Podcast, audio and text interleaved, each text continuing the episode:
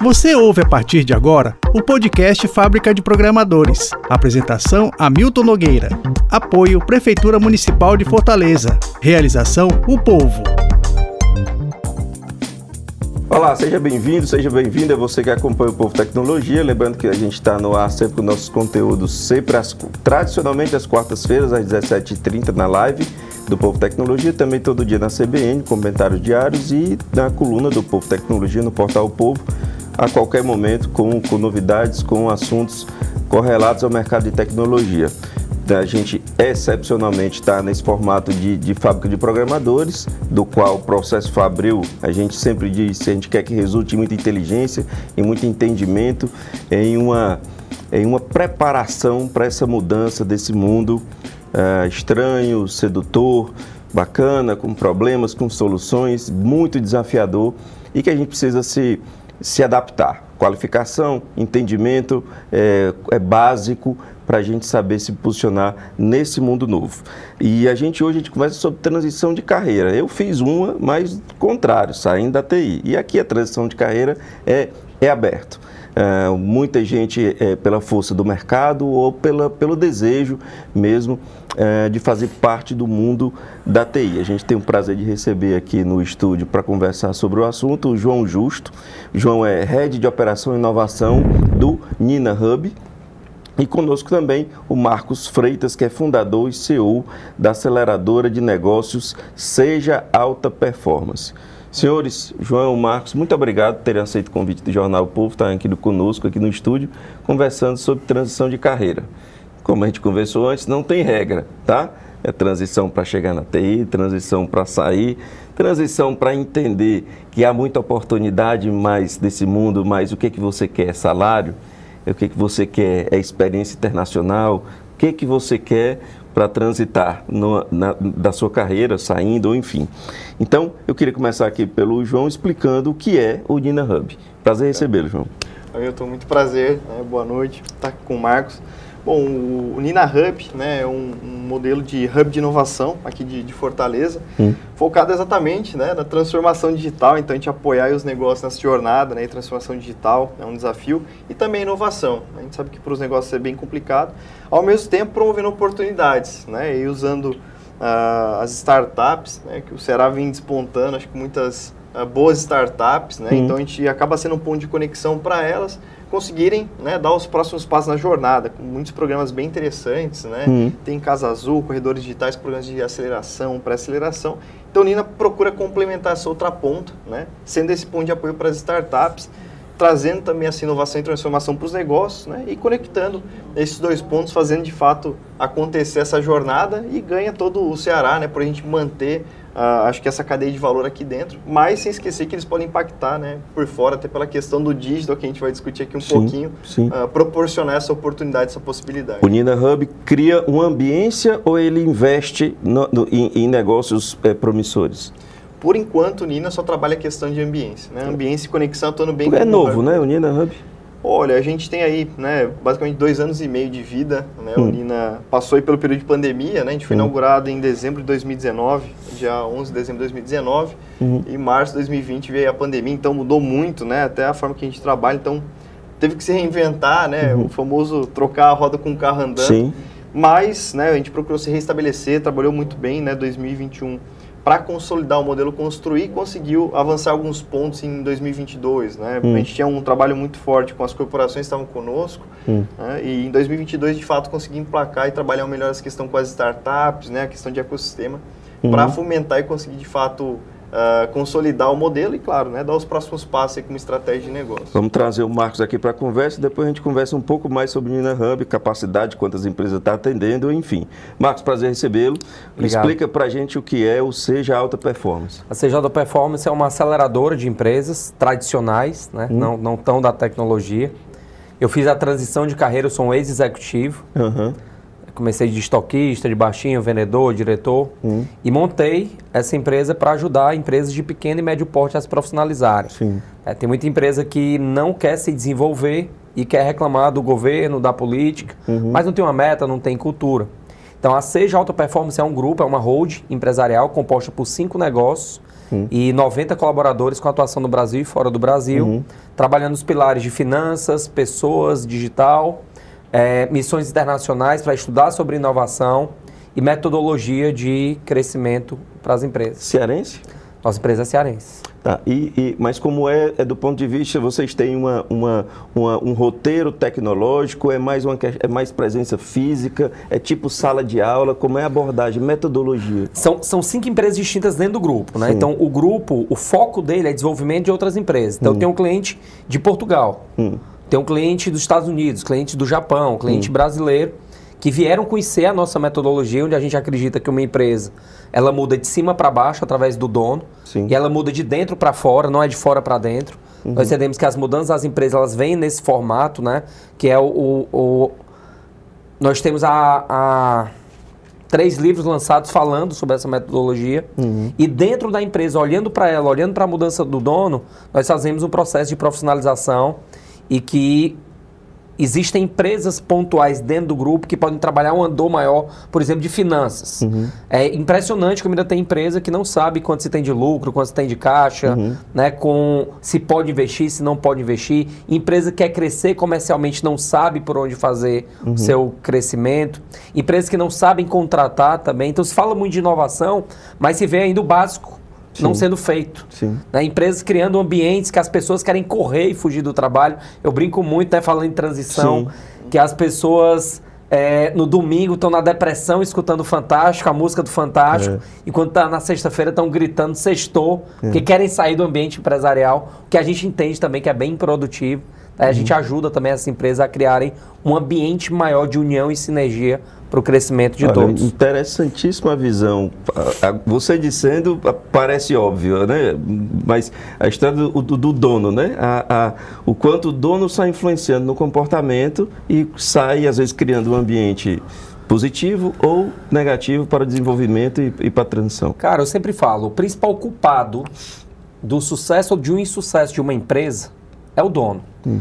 E falando do colaborador, tem um livro que fala hum. que é seu, sua carreira é seu negócio. Hum. Sua carreira é seu negócio. Hum. O colaborador ele é um, um empresário. Sim. O colaborador ele é um empresário. Ele tem que escolher onde ele trabalha. E ele tem que pegar, na minha visão, de um lugar que ele trabalha, entender como ele recebeu um pedaço de terra que ele tem que plantar e fazer crescer.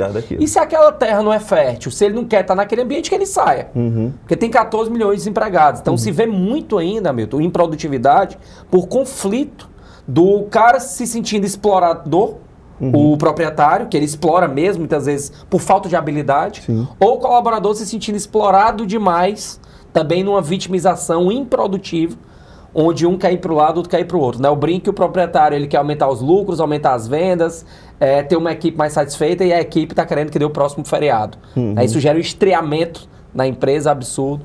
E é um dos pontos que a gente ajuda também para todos os postos do Brasil. Você mede é, a, o desejo de, de, de, mudar de carreira com base nisso? Você, você enxerga bem isso quando chega uma empresa para ser é, diagnosticada ou, ou, ou, ou, levada por vocês assim a mudança? Eu vou te ser muito sincero. Hum. Na nossa metodologia, eu não estou muito preocupado na empresa se adaptar ao colaborador. Sim. Eu estou preocupado em criar uma cultura dentro de uma empresa onde quem estiver dentro da empresa que queira ficar nela continue. Uhum. Né? Porque você pode pegar um grupo empresarial e entrar com uma nova cultura disruptiva, com meritocracia, com um mau salário, com reconhecimento, leva o cachorro, como Israel no Vale do Silício, e tem gente que não curte a mudança. Uhum.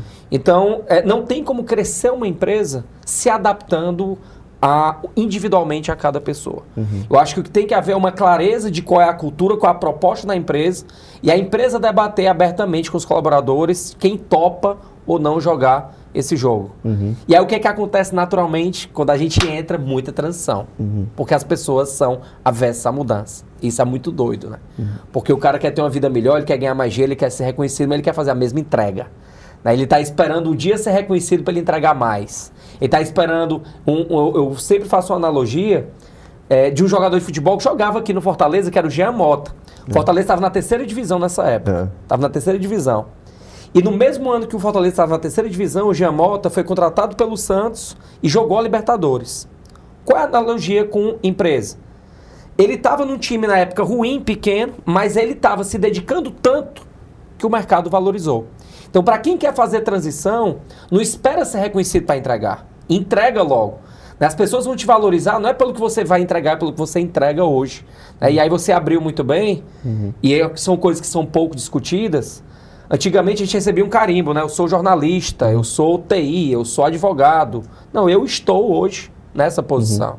Uhum. Não tem esse carimbo. Uhum. Daí me perguntaram, Marcos, você é o quê? Eu falei, cara, eu sou pai, eu sou marido, eu, eu e sou empresário, luta, né? e estou na correria. eu sou um monte de coisa. Entendi. João, fala um pouquinho mais aí sobre o Nina para a gente pegar ganchos dessa transição, as pessoas que estão, que estão é, efusivamente buscando essas oportunidades que a gente acha que é bonita e acha que é fácil.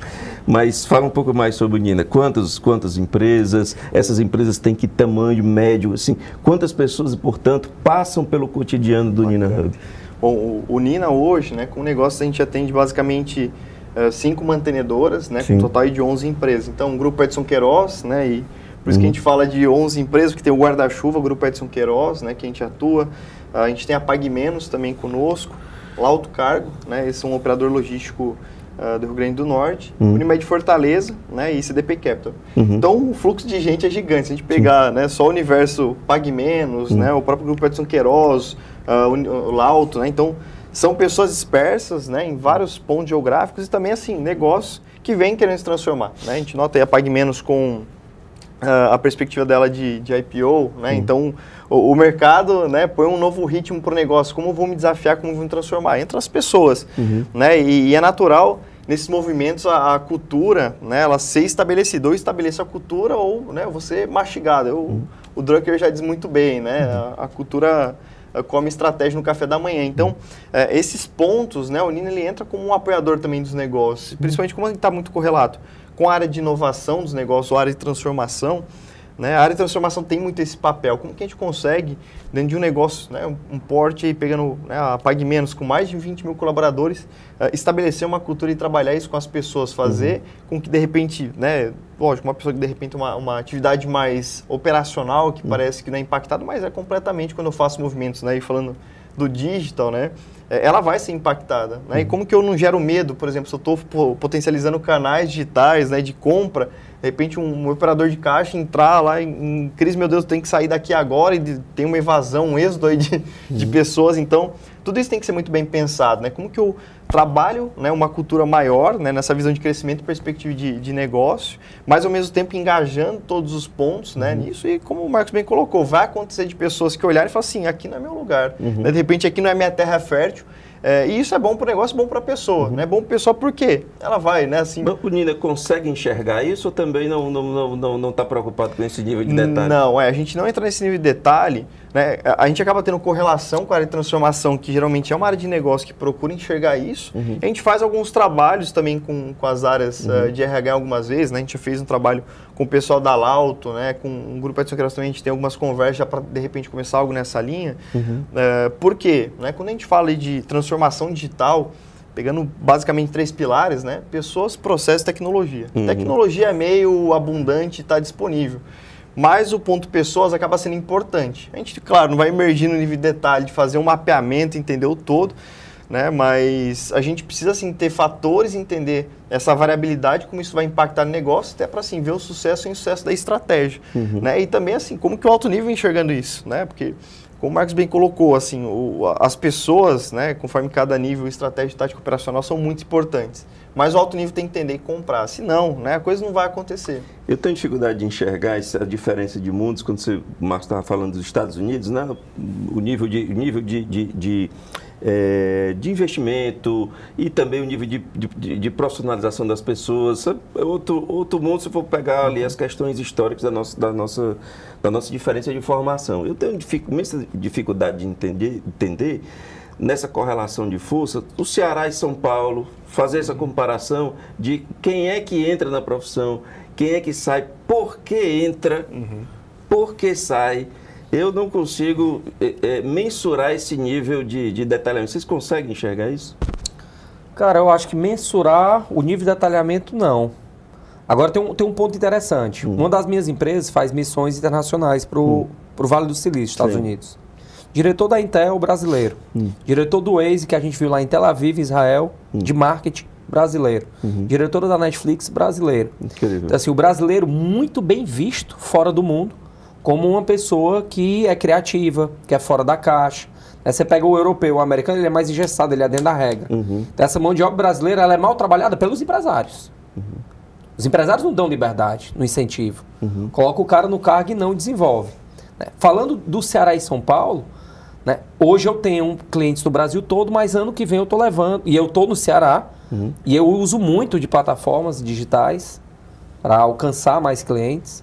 Mas eu vou montar uma sede lá. Uhum. Por qual motivo que eu estou levando minha sede? Parte da minha sede para lá. Porque eu tenho um, mão de obra mais preparada. Uhum. A gente tem mão de obra mais preparada. Mas não é porque é São Paulo especificamente, porque São Paulo é um hub que todo mundo está lá. Você pega o Vale do Silício, lá São Francisco, na Califórnia, Palo Alto, São José, que são as cidades que formam o Vale do Silício, não, são, não é feito por americanos. É feito por indianos, chineses, israelenses, argentinos, brasileiros. Né? Eu acho que o Ceará, num projeto desse do Nina, é muito legal ver esse movimento, porque você olha no ITA, o cearense está lá em cima. Mas quais são as iniciativas dentro do empreendedorismo para desenvolver os, as nossas capacidades? Uhum. Né? E aí eu vou fazer uma crítica. Uhum. Uma crítica ao empresariado. O empresariado daqui ainda é muito cabresto. Faça o que eu mando, faça uhum. do jeito que eu quero. Né? E essa cultura jamais para São Paulo, essa cultura jamais para o Vale do Silício, para esses locais de inovação, são cultura mais cria. Vai. Né? Nós ainda estamos numa transição do empresariado que topa ter uma operação mais horizontalizada né, do que verticalizada só naquele do que eu mando quem pode, que manda quem pode, obedece quem tem juízo. Liberdade é mais importante do que, do que dinheiro, do que salário? Para quem? Para a, para a média de quem, de quem eu acho no mercado. Que, eu acho que se complementa, cara. Eu acho que se complementa. Eu acho que, eu acho que um profissional de alta performance, ele quer a liberdade. Uhum. Um profissional de alto desempenho não quer ninguém, falando bem cearense, fungando o seu cangote uhum. aqui, sabendo que horas você entra, que horas você sai. Tem que entregar, fazer a entrega. Me entrega. Exato. Eu era executivo, cuidava de 700 pessoas, de faturamento de 500 milhões de reais numa grande empresa uhum. brasileira. E eu detestava que meu chefe ficasse no meu pé. Dizia, meu irmão, tu me contratou, eu, eu entrego, tenho eu, que entregar eu, tanto. Eu resolvo, mas me deixa em paz. É. Né? Só que assim, é um perfil de colaborador. Uhum. Já tem outros que estão ali de 8 às 6, loucos para que dê horário para sair daquela prisão e querendo não fazer mais, porque não tem boa relação com a sua profissão, que eu acho que é um ponto que tem que ser muito debatido, a relação das pessoas com a profissão. Eu tenho uma leitura, Milton, hum. se você me permite falar. Pois não. Que o trabalho é o melhor amigo dos sonhos de uma pessoa. Hum. Você quer mudar de casa, você quer fazer uma viagem, você quer dar um melhor padrão para seus filhos, você quer pagar um plano de saúde para seus pais, você quer abrir uma empresa. Para tudo isso aqui você precisa de dinheiro. Uhum. Dinheiro vem de onde? Do trabalho. Como é que eu vou realizar sonho fazendo um trabalho que eu detesto mal feito? Uhum. Então, a nossa cultura, ela não foi preparada para que as pessoas gostassem de trabalho. Uhum. Entendesse que trabalho é meio de realização de sonho. E aí eu acho que é uma corresponsabilidade de colégios, que não ensinam a gente a trabalhar, uhum. ensina só a ser mediano. É uma corresponsabilidade do empresariado e é uma corresponsabilidade do próprio profissional que está cuidando da vida dele ali. Tem uma maturidade conjuntural aí é, a ser mudada. É, mas se o cara já está na minha idade, não tem mais que culpar. Estou 41. Uhum. Não, não dá mais para culpar colégio, não dá mais para culpar chefe. Uhum. Assume o protagonismo. Uhum. Assume o protagonismo. Odeia estar tá na empresa, pede demissão, cara. Uhum. Sai, tem 14 Aliás, milhões de empregados. Um, um, fenômeno que tem ocorrido, eu esqueci o nome, a gente começou rapidamente sobre isso, as pessoas abandonando sonhos ou buscando outros sonhos com coragem de, de, de se jogar no precipício. É. E isso tem ocorrido no mundo, principalmente depois de, de, pandemia. Eu só queria ouvir o que o João a respeito de liberdade de salário para esse jovem que você, que você convive, que você acolhe lá no Nina. Bacana. Bom, Hamilton, é, é, olhando para o jovem, né, a gente hoje os, os nascentes digitais, né, uhum. o pessoal já nasce assim, um jovem tem domínio pleno da tecnologia de certa forma, né, e, e o jovem tem um outro fator, né, se a gente olhar as gerações, né, é, de um comprometimento muito grande, principalmente com o impacto, né? Então, assim, ele, ele, sonha grande, mas ele quer saber qual que é o legado que ele vai deixar no mundo. E aí, quando ele entra em, em uma empresa, de repente, muito tradicional, que ele não enxerga isso, né? Tô aqui a empresa modelo é 8 a 6 todo uhum. dia, o que, que eu estou construindo, o que eu estou fazendo da minha vida? Uhum. Ele começa a questionar, assim, E isso entra em fatores, né? Se a gente olhar hoje psicológicos, né? Questão de burnout, depressão, isso impacta, né? A gente olha né, a pirâmide de, de Maslow, né? De, de, cada um, ela é diferente. Apesar de ter né, todo uma, um, um modelo tradicional, enxerga que cada um tem uma peculiaridade, um ponto que pega mais.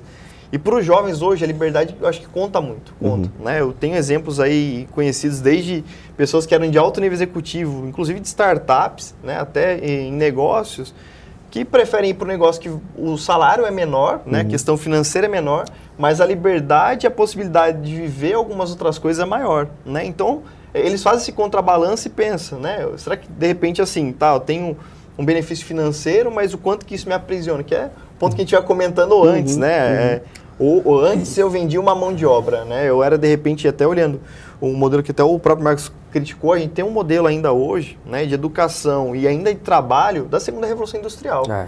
né? Assim, eu sento enfileirado, todo mundo aprende a mesma coisa no mesmo momento, eu tenho que levantar a mão para pedir para ir no banheiro. Olha que absurdo, né? eu tenho uma necessidade biológica e tenho que pedir para ir no, no, banheiro porque não é momento. Aí que acontece, né? Você cresce nesse contexto, vai para o mercado de trabalho.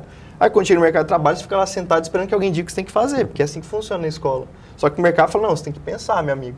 E tem gente que de repente começa né, a pensar e fala assim, opa, peraí, né, existiam outras saídas ou teve outros contatos. Uhum. Né, e a pessoa começa a pensar o quê? Pela liberdade. Né? Uhum. Né? Então, eu acho que é um balanço, claro, né? A gente não pode colocar isso como regra, como a gente bem colocou, tem pessoas que funcionam, né? Eu, eu gosto de trabalhar de um horário, ter um horário definido, com alguém dizendo as minhas atribuições, minhas atividades, mas a cadeia vem mudando muito para quê, né? Antes eu vendia horas de trabalho. Hoje eu vendo o quê? Um ativo que é o meu intelecto. Uhum, uhum. Né? E, e, até gera o quê? Pessoas saindo de negócio porque eu trabalho numa empresa né? e de repente essa empresa quer pagar que eu seja exclusivo dela. E não, o meu intelecto é, é tanto que eu consigo né, eu fornecer isso para várias empresas. E claro, é, também não adianta eu exigir que a empresa se adeque ao que eu quero. Né? Uhum. Então, se eu ter esse intelecto, eu corro o risco. De repente sair de uma empresa pela minha liberdade e ter que voltar atrás da minha jornada. Né? Então, são pontos acho que bem importantes e relevantes a se pesar. Né? Claro, eu, eu noto que as pessoas vêm prezando muito hoje por liberdade, pelos modelos que mudaram. Né? Acho que o, o, o, Covid foi um momento crítico difícil e é ainda para todos nós, né? mas ele pregou novas formas de chegar. Né? Ter uma liberdade geográfica, eu posso uh, né, work uh, anywhere, né? quero trabalhar é. de qualquer lugar, então se eu quero, né, eu gosto de kitesurf, quero morar lá em Cumbuco, ficar um mês morando lá em Cumbuco, tem pessoas, Velejar claro... de manhã e trabalhar das 10 às, às, Exato, 4. né? Mas também tem como a gente pregar isso como regra, né? De repente tem pessoas que, né, o exemplo da maioria da população, pai de família que, né, a gente vive uma situação super complicada no país, então não dá para pregar isso como regra. Mas vem crescendo muito, né? Eu acho que é interessante, até para, né, quando a gente fala o pai de família, de repente, mais tradicional, as pessoas que têm menos acesso a isso, terem esse tipo de acesso. Para, né, começar a enxergar uh, os vários programas que existem, que vêm querendo trabalhar isso, dar esse empoderamento para as pessoas, né, elas assumirem esse protagonismo. Porque no fim eu acho que é isso. Né? A gente quer ser protagonista da nossa vida. Antes não. A gente trabalhava por uma função, a gente era protagonista de algo que alguém falava que a gente tinha que ser, mas não. A gente é. começa a ter uma, um despertar, né, uma consciência maior do nosso protagonismo que eu quero que eu enxergue. Você falou aí da morar na praia, né? A gente às vezes de, o tempo histórico de, demanda um tempinho para a gente entender bem o que aconteceu e olhar às vezes com 4, 5 anos de atrás para poder tentar ter o domínio do que ocorreu. A gente já sabe o que, que ocorreu com a cabeça do, do trabalhador home office. Já dá para saber assim, se foi melhor, se foi pior, isso vem mudando. O que, que o home office fez com o profissional de TI ou com o profissional de forma geral? Já dá para saber? Olha, acho que olhando né, para tecnologia, hum. né, um pouquinho estava conversando também, né? É, eu tenho um primo né, que ele é, ele é desenvolvedor é, ele, o, o, modelo dele é assim, me deixa aqui com o meu computador, fala o que eu tenho que fazer e, e some, né? Então imagina, o cara desse que tinha que ir empresa, cheio de gente interagindo com ele, de repente para ele foi o melhor dos mundos, é porque tá na tua casa, sua demanda é essa, me entregue, né? Porque ele não gosta, tem gente que não, não gosta, é que a gente falou, tem gente que não gosta de interação, tem gente que gosta muito de interação. É, então eu noto que né, esse movimento de repente potencializou, gente, né, a, as empresas começaram a olhar para as pessoas Claro, né, a gente tem que entender um pouco do singular de cada um, mas hum. fim, como acho que o Marcos bem colocou também, a gente tem que entender o todo. Né? Uhum. Não dá para assim, eu montar uma empresa para esse, para esse, para esse, mas dentro disso, como eu vou criando um ambiente enxergando né, alguns pontos. De repente, uhum. para a tecnologia, né, quando eu falo do, uhum. do pessoal que desenvolve mesmo, né, para eles o melhor modelo é esse. De repente, eu vou enxergando as áreas, né, como cada um negócio ali. É, entendendo como o negócio consegue ser mais performático, né? Mas uhum. eu acho que mudou muito, assim, a visão, né? O impacto, quando a gente fala de valor, na cadeia de valor, de, de forma de trabalhar, foi muito modificado. Então, acredito que de repente o pessoal da área mais tecnologia desenvolvedor né, foi um salto adiante, porque né, de repente eles já queriam trabalhar com isso, era muito ainda um dilema, né, utópico, não só uhum. é, empresas fora conseguem, de repente quando você olhou para cá, falou, não, né, funciona esse modelo. Porque como a gente falou, de repente não é um cara que tem que ser produtivo das 9 às 6, ele tem que fazer entrega. Né? Uhum. O que a gente combinou num ciclo, ele entregou, está entregando. Né? Por que, que de repente fala, o cara tem que acordar a tal hora, comer a tal hora, fazer tal coisa a tal hora? Né? E ao mesmo tempo trabalhar só para mim, como a gente falou. Né? Ele, ele vende o intelecto dele. É. É, e hoje, né, muita empresa perde profissional por isso. Né? Não, tu é, é, meu. Né? Tu é meu, o cara fala assim, não, né? não quero ser de ninguém, cara, eu vou para o mundo. contrário do que, do o Marcos já tinha se manifestado, eu, eu, eu vou dizer que no ar, é, eu consigo ser mais produtivo em casa, né? É. mas talvez eu seja um ponto fora da curva. Essa minha, minha disciplina me leva a isso. Né? O que eu não sei é se o mercado... No começo, eu, eu, eu conversei com um, um, consultor de empresas que dizia que muitas empresas tiveram um, um lucro absurdo no começo, mas que isso não se mantém que esse movimento de cansaço do home office também existiu. Então, eu não sei se isso mais atrai gente para TI ou se isso não é fator é, de, de, de, de, que entre aí na conta de me permanecer na TI ou não, né? Não, não sei isso. Quer se manifestar a respeito? Eu acho que essa conta aí é 1 mais 1 é igual a 3. É, né? É, não vai ter conta certa. Uhum. Vai ter conta certa. Vai ter negócio que vai se adaptar, vai ter negócio que não tem jeito. O que eu fico pensando é como é que uma empresa vai conseguir dizer que eu tenho um time comercial que três vem se quiser, quatro tem que vir todo dia, porque quatro gostam de vir para cá e três não gostam. Não gosta. Então, Imagina a empresa, empresa vai ter com... que escolher qual jogo que ela quer jogar. Empresa com 700 mil funcionários. É, como é que ela vai se ajustar? É. Agora, hoje você está competindo com a, um contratante polonês. É. Empresa da Polônia contratando um menino que está em Juazeiro. Que está né, no Canadá contratando um menino que está em Sobral, desenvolvedor. Essa mão de obra de desenvolvimento de tecnologia tá, é a principal mão de obra hoje. E o que fazer para fomentar essa mão de obra e trazer gente para a TI? E agora, aí já falando de uma transição de carreira em que precisa de gente, a juventude precisa de oportunidade, existe aquele senso, de senso comum de que a juventude é mais afeita ao, ao digital, à, informática, à TI, etc. E vocês, contratantes, vocês, CEOs, founders, etc., precisam de, de, de mão de obra que está escassa. O que fazer para chamar esse pessoal? Eu vou falar duas coisas que eu hum. acho que nós temos que fazer. Primeiro, ter uma melhor relação com as faculdades. Hum as empresas têm que falar mais com as faculdades. Uhum. É sempre que um cliente meu chega e diz assim, Márcio, eu tenho muita dificuldade de contratar alguém. Eu pergunto, tem uma faculdade na sua cidade? Tenho. Vá lá. Converse com o diretor do curso. Então, se você perguntar, você já foi lá, a maior, maior parte vai não, não, Nunca né? foi, é. nunca foi. E o segundo ponto, cara, é ser uma empresa legal para se trabalhar. Uhum. Então, por que, que muitas, gente, muitas pessoas querem ficar em casa? Porque ele vai para uma empresa como se estivesse indo para uma prisão. Né? Paredes brancas, frias, ambiente sério, triste, fala baixo. Lá na minha empresa, hum. É, a gente se preocupa em ter uma, a melhor máquina de café com 12 opções. Eu me preocupo em ter comida para eles. Uhum. Eu me preocupo em ter um lugar de lazer para eles. Eu me preocupo em não saber que horas eles entram. Uhum. Então, eu acho que as empresas que querem atrair talentos hoje, elas podem ter boa relação com a faculdade e elas precisam sim criar um ambiente, inclusive, visualmente legal para trabalhar. Concordo. É uma coisa que a gente presta atenção. Quando a gente está numa entrevista e está perdendo o um candidato, que a disputa é grande, a gente diz, vem aqui na empresa. Para ele ver o ambiente, para ver, opa, isso aqui é diferente, esse lugar é diferente. Uhum. dizendo nós somos perfeitos, não somos. Uhum. Temos muito a melhorar, mas... Cara, não é só a mudança da mão de obra. É porque se tu pegar, além dessa mão. O cara nasceu. Nós não nascemos no digital. Uhum, é. Né? Então a mão de obra já nasceu no digital. Dentro da barriga já tinha um tablet, se duvidar. Tá? A criança já nasce no digital. As empresas são analógicas. Uhum. O dono da empresa é analógica. Esse cara nasce querendo mudar o mundo, querendo ter sentido. O dono da empresa, ele quer pagar e você entregue sua alma para mim. Então tem um conflito aqui no meio que tá todo mundo perdendo. É, tem que conversar mais, tem que entender mínimo, mais. No mínimo, essa ambiência faz a diferença para a pessoa se sentir um pouco melhor. Ambiência física, ambiência de, de, de, comportamento dentro da empresa. Eu acho que agrega muito, cara. E não é só ambiente físico, uhum. mas um ambiente de reconhecimento, Sim. um ambiente de liberdade. Saudável. Saudável, eu digo lá na empresa. Lá na empresa nós apoiamos a diversidade. Uhum. Nós somos uma empresa diversa, então nós apoiamos seres humanos. Sim né, sem descrição nenhuma. Só a forma de abraçar as pessoas. E quando eu faço reunião, eu digo, eu quero que aqui vocês sejam vocês. Uhum. Eu não quero que aqui vocês sejam um personagem.